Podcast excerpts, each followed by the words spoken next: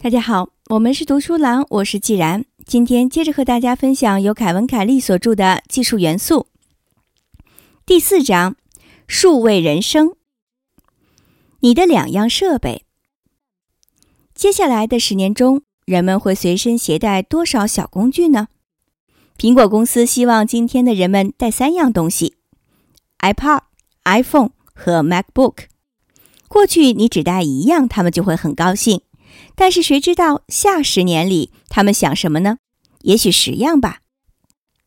我主张技术需要专门化，所以我预测我们将来会拥有比现在更专业的设备。这意味着未来数年将出现数以百计的新设备。难道我们要携带所有的设备满街跑吗？或者每家都备有一个装满设备的背包？莫非每个口袋都得专物专放吗？我想对每个人来说，这个数字都是二。下个十年，我们将会随身携带两样设备。再长远点看，比如说一百年之后，我们就不再随身携带东西了。这两样我们可能携带的设备，包括一个贴身手持物和一个比手臂稍长的扁平物。手持物可以是我们的皮夹、钱包、相机、手机、导航仪、手表或瑞士军刀。扁平物则可能是较大的屏幕和多传感输入器，它也许不可折叠、不可卷曲、可延展，或干脆就是块平板。每个人设备的尺寸都会不同，但是也有些需要注意的地方。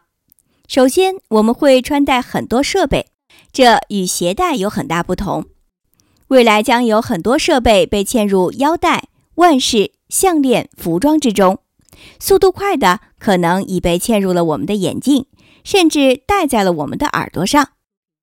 我们佩戴表，但不戴着表；我们佩戴项链或其他零碎的装饰品，并不携带它们。二者之间的主要区别在于，戴的东西是紧密依附在我们身上的，这样这些东西就不大会丢失或找不到。对于数据化自我追踪设备而言，这一切将是更精准的。如果我们问你十年后你要带多少设备，那么答案就很可能是十种。其次，你所要携带的两样设备很可能并不是同类设备。你可以根据不同的位置模式，比如度假中或工作中，正在处理的任务而切换不同的设备。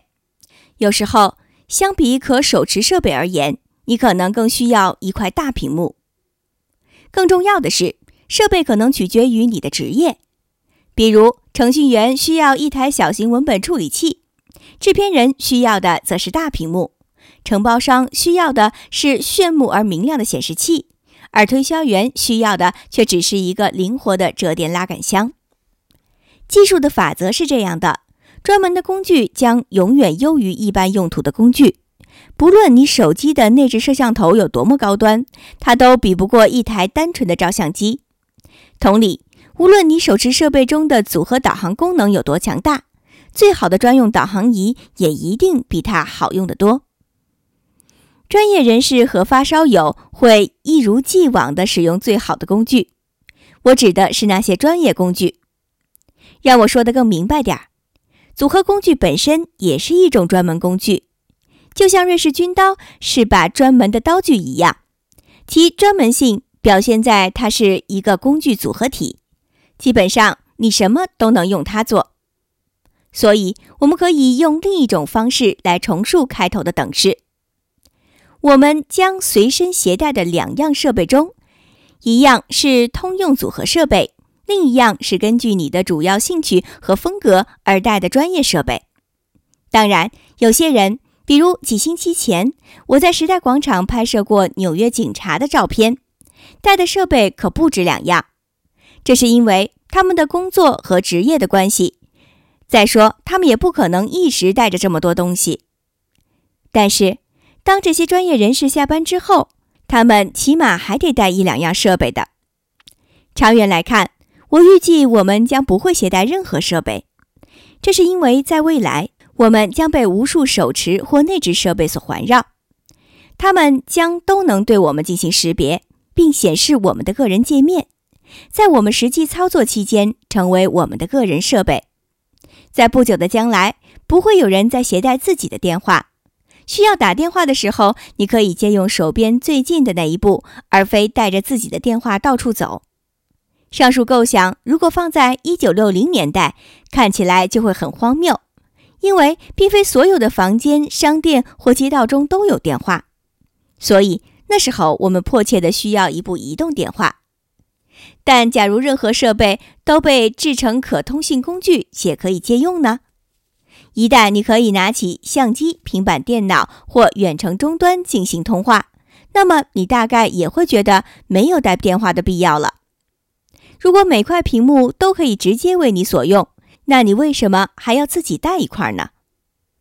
上述构想十年之内是不会成真的，但我相信在美好的未来，高度进化的人们将不再携带任何东西。在那个时候，人们对于图腾物。和手持物，尤其是华丽物的吸引力是不会削弱的。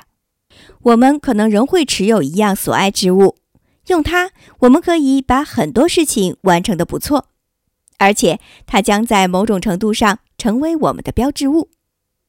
也许高度进化的人将持有一样独特之物，在他们离世之时，它将陪他们一起下葬。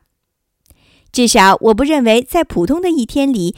我们会一次性携带多于两种东西，设备的数量必将激增，但每样东西所占的空间会越来越小。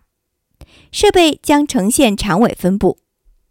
未来五十年内，好友聚会的标准程序中将会有这样一环：大家交换和询问各自口袋里、皮夹里的可爱随身小物。从每个人随身携带的物件中，你就可以获得大批此人的信息。二零一一年七月二十七日。